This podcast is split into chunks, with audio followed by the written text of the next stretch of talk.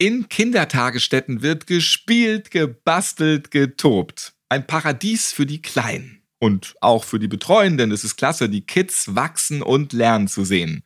Doch so schön der Beruf auch ist, so herausfordernd ist er manchmal auch. Die mentale und körperliche Belastung, die bei den Beschäftigten teilweise auftritt, wird häufig unterschätzt. Ständiger Lärm, Rückenbeschwerden und psychische Belastungen sind nur einige Folgen des Berufs.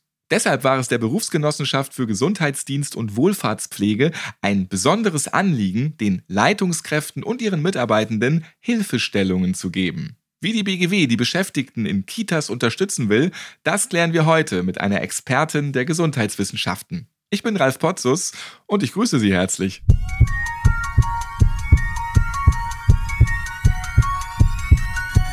Herzschlag für ein gesundes Berufsleben der BGW-Podcast.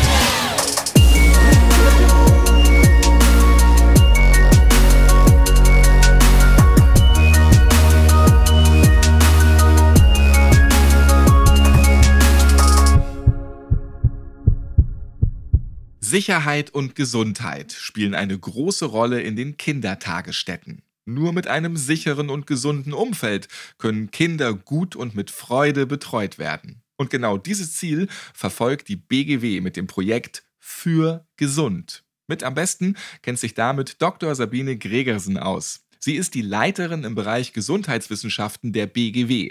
Und ich freue mich, dass sie heute zu Gast ist. Hallo, Frau Dr. Gregersen. Hallo, Herr Potzus. Vielen Dank, dass ich heute als Gast hier dabei sein darf und vielen Dank auch, dass ich das Projekt für gesund hier vorstellen darf.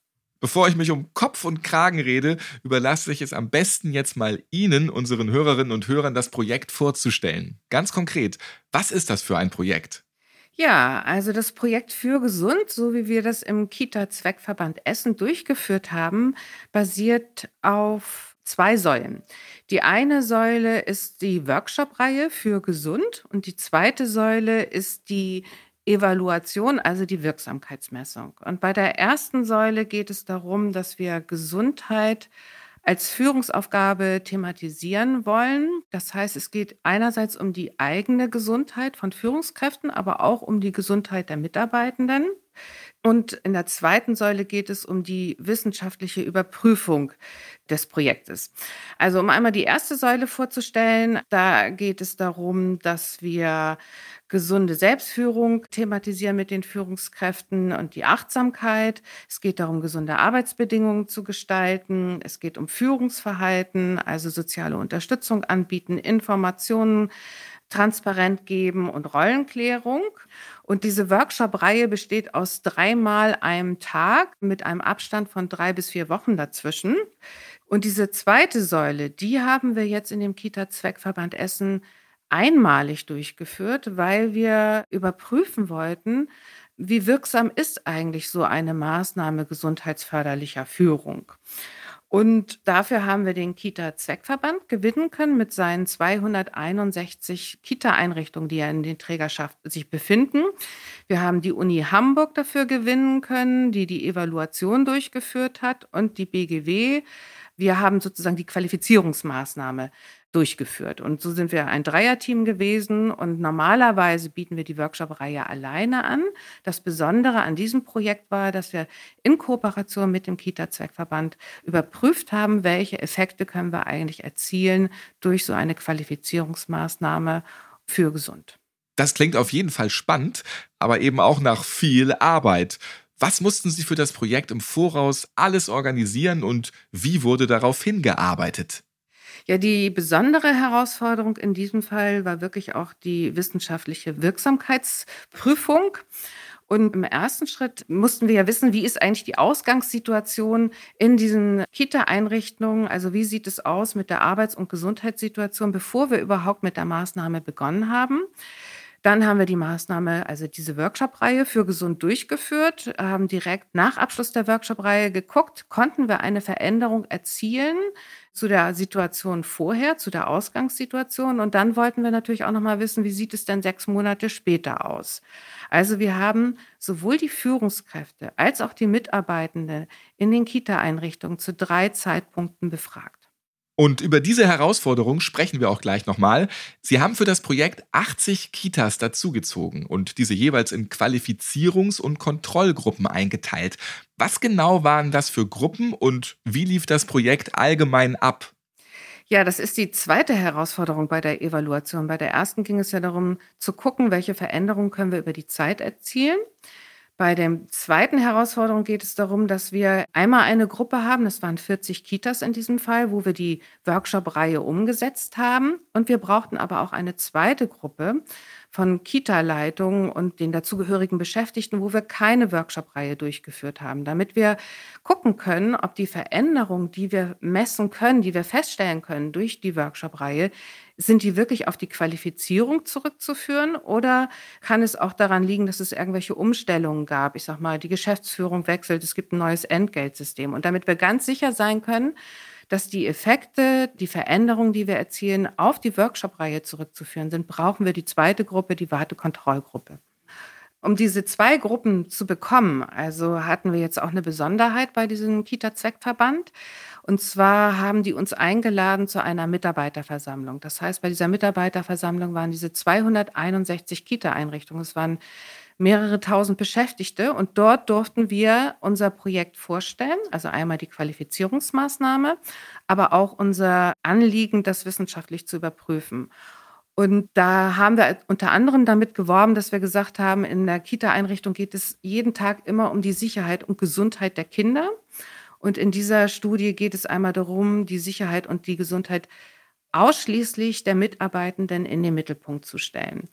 Und dann konnten wir auf dieser Mitarbeiterversammlung vor Ort, wurde dann gelost, welche Einrichtungen kommen in die Qualifizierungsgruppe und welche Einrichtungen kommen in die ohne Workshop also ohne Qualifizierung. Und das wurde zufällig ausgewählt vor den Augen der Mitarbeitenden und dadurch erfolgte die zufällige Einteilung. Also man konnte sich nicht aussuchen, in welche Gruppe will ich gehen, sondern man wurde gelost.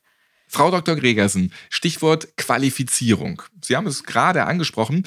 Die Führungskräfte wurden qualifiziert in Workshops. Wie haben Sie die Nachhaltigkeit gesichert und was waren die Inhalte der Qualifizierung?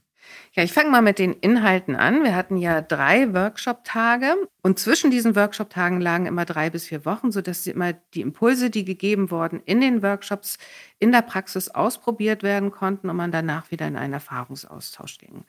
Der Schwerpunkt des ersten Workshop-Tags, da ging es um die gesunde Selbstführung, also wie kann ich auf meine eigene Gesundheit achten bei dem zweiten Workshop-Tag, da ging es darum, wie kann ich gesunde Arbeitsbedingungen für die Mitarbeitenden in der Kita gestalten. Und in dem dritten Workshop-Tag, da ging es um das eigene Führungsverhalten. Also da ging es schwerpunktmäßig um Kommunikation, wechselseitigen Austausch, ähm, Feedback, Anerkennung und aber auch Konfliktfähigkeit. Dann komme ich zu Ihrem zweiten Punkt, die Nachhaltigkeit. Da haben wir darauf geachtet, dass es erstmal Transferaufgaben gibt am Ende. Was will ich ganz konkret ausprobieren? Wir hatten Lerntagebücher, damit man dokumentieren kann, was nehme ich mit. Und es wurden Gruppensprecher gewählt, weil es gibt Punkte, die nicht in der Qualifizierung gelöst werden konnten. Da musste man auch in ein Gespräch mit der Trägerleitung gehen. Nachhaltigkeit ist also wichtig, natürlich für die Beschäftigten, für die Führungskräfte, für Trägerinnen und Träger. Nach zwei Wochen hatten sie nach Abschluss der Workshop-Reihe bereits die ersten Ergebnisse ausgewertet. Welche Unterschiede konnten sie in den beiden Gruppen feststellen und wie wirksam war das Projekt zu diesem Zeitpunkt? Ja, direkt nach der Qualifizierung haben wir viele Punkte gefunden. Ich konzentriere mich mal auf die wesentlichen. Auf der mitarbeitenden Ebene muss man ja bedenken, also die Qualifizierung wendet sich ja an die Führungskräfte und wir fragen die Mitarbeitenden, ob sie einen Effekt spüren. Haben sie deutlich zurückgemeldet, dass der Austausch sich zwischen der Leitungskraft und den Mitarbeitenden verbessert hat, dass die Führungskräfte sensibler geworden sind für die Gesundheits- und Arbeitssituation der Beschäftigten und dass Abläufe also Arbeitsorganisation, verbessert worden sind. Auf Ebene der Führungskräfte haben wir auch festgestellt, dass es für sie eine Verbesserung der Organisation und der Abläufe gab, dass es eine Abnahme von unzumutbaren Aufgaben gegeben hat. Und unzumutbare Aufgaben ist zum Beispiel bauliche Veränderung, weil sie sagen, da bin ich nicht kompetent genug drin, da brauche ich Unterstützung vom Träger. Und das Wohlbefinden der Führungskräfte hat sich verbessert. Das waren die kurzfristigen Effekte. Sechs Monate nach der Qualifizierung haben sie sowohl auf Ebene der Mitarbeitenden als auch auf Ebene der Führungskräfte nochmal Veränderungen geprüft. Welche Ergebnisse sind dann zu diesem Zeitpunkt herausgekommen? Da hatten wir, das muss man jetzt sagen, weniger Effekte, aber wir hatten immer noch Effekte. Und zwar haben wir festgestellt auf der Mitarbeitendenebene, dass die Mitarbeiter aktiver auf ihre Führungskräfte zugegangen sind und sie aktiver angesprochen haben, bezogen auf Abläufe bei der Arbeit. Und die Arbeitsintensität und der Zeitdruck war geringer bei den Mitarbeitenden. Auf der Leitungsebene hatten wir Effekte, dass das Wohlbefinden weiterhin angestiegen war im Vergleich zur Ausgangssituation, die Arbeitszufriedenheit höher war und die emotionale Erschöpfung geringer war. Hier wurde also einiges bewegt. Wie können Trägerinnen und Träger der Kindertageseinrichtungen die Gesundheit ihrer Mitarbeitenden fördern? Ja, da möchte ich einmal auf die Führungsebene eingehen, weil wir haben festgestellt, dass viele Kita-Leitungen sich nicht als Führungskraft verstehen, dass sie in ihrem Herzen einfach noch immer Erzieherin sind. Und deswegen ist es wichtig, die Aufgabe der Kita-Leitung, also ähm, die Attraktivität zu stärken zu vermitteln, dass es eine wirklich wichtige Aufgabe ist und dazu auch gesundheitsfördernde Führung gehört. Das Zweite, was ich hier hervorheben möchte, ist, dass auch die Ausgangssituation oder die Arbeitssituation der Führungskräfte thematisiert werden muss. Also wir haben festgestellt, dass da noch eine hohe, auch zeitliche Überforderung ist. Und es ist ja sehr wichtig, dass die Führungskräfte freigestellt werden für diese Führungsaufgaben, damit sie auch die Unterstützung für die Mitarbeitenden anbieten können. Und was wir eben festgestellt haben, ist, dass viele Führungskräfte, also viele Kita-Leitungen, thematisiert haben, dass sie Unterstützung brauchen, zum Beispiel, wie sie es nennen, für unangemessene Führungsaufgaben, also bei baulichen Mängeln, ähm, bei Zusammenarbeit mit Handwerksbetrieben, bei der Budgetplanung aber auch, dass Sie sagen, Sie möchten entlastet werden von überflüssigen Verwaltungsaufgaben, Dokumentation, die Ihnen sinnlos erscheint, die Erstellung von manuellen Listen, also dies erleben Sie als unnötig und dass Sie da auch Unterstützung vom Träger bekommen. Welche Tipps können wir in diesem Podcast Führungskräften und Beschäftigten dieser Branche mit auf den Weg geben? Ja, also es sind eigentlich die Tipps, die wir auch in dem Workshop vermitteln. Es ist ein zentrales Thema, es wirklich zu lernen, achtsam zu sein für die eigene Gesundheit, weil es kann nur eine Führungskraft achtsam sein für die Mitarbeitenden, wenn sie auch achtsam ist für sich selber. Und das heißt Rollenklärung, das heißt Abgrenzungsfähigkeit. Und äh, wir haben auch festgestellt, dass es ein ganz zentraler Punkt ist, auch mal gegenüber dem Träger Nein zu sagen. Ein weiterer Punkt ist die Kommunikation. Das ist ein ganz zentraler Punkt. Also, dass die Führungskräfte mit den Mitarbeitenden über die Arbeits- und Gesundheitssituation ins Gespräch kommt. Man guckt, was können wir verbessern, aber eben auch guckt, wo sind wir wirklich gut. Ja, und das Teamklima in den Mittelpunkt stellen. Also es ist eine zentrale Herausforderung, das Miteinander zu unterstützen, also sich gegenseitig Feedback zu geben und eben auch die Individualität der einzelnen Mitarbeitenden zu berücksichtigen, aber auch die Akzeptanz untereinander dafür zu schaffen, dass es unterschiedliche Stärken gibt und dadurch eben auch die Konfliktfähigkeit zu fördern. Es geht eben ja nicht darum, keine Konflikte zu haben, sondern Konflikte konstruktiv anzusprechen.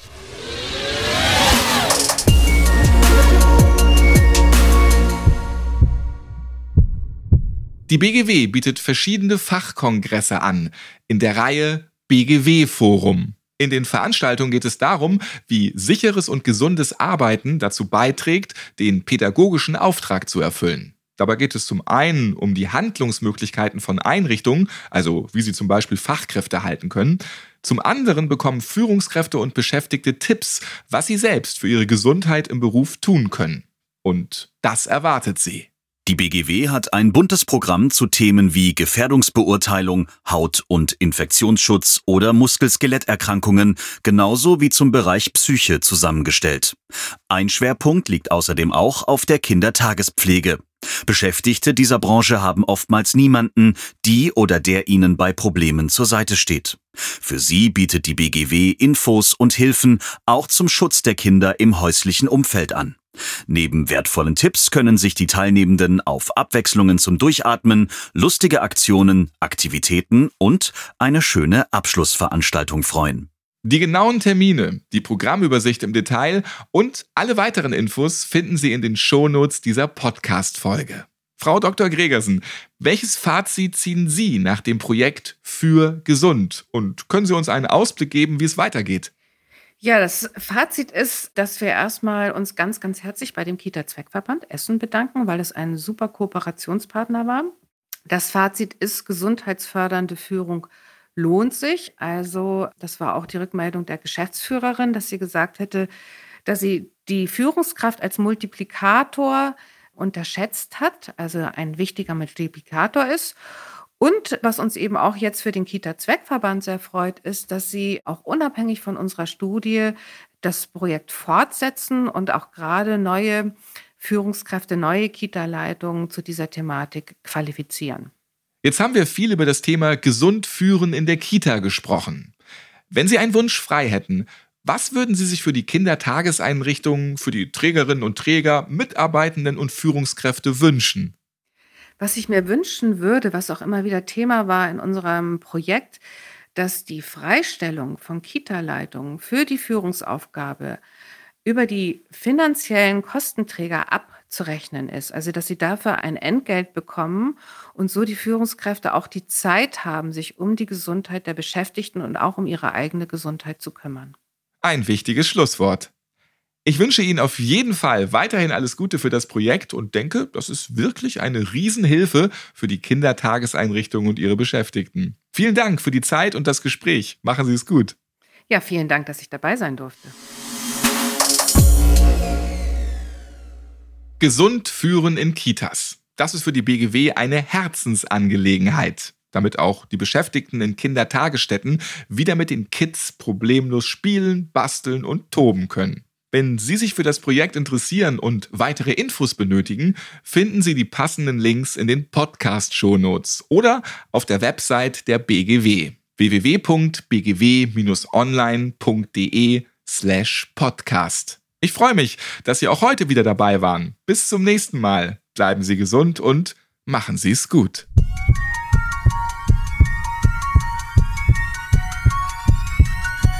Herzschlag für ein gesundes Berufsleben. Der BGW-Podcast.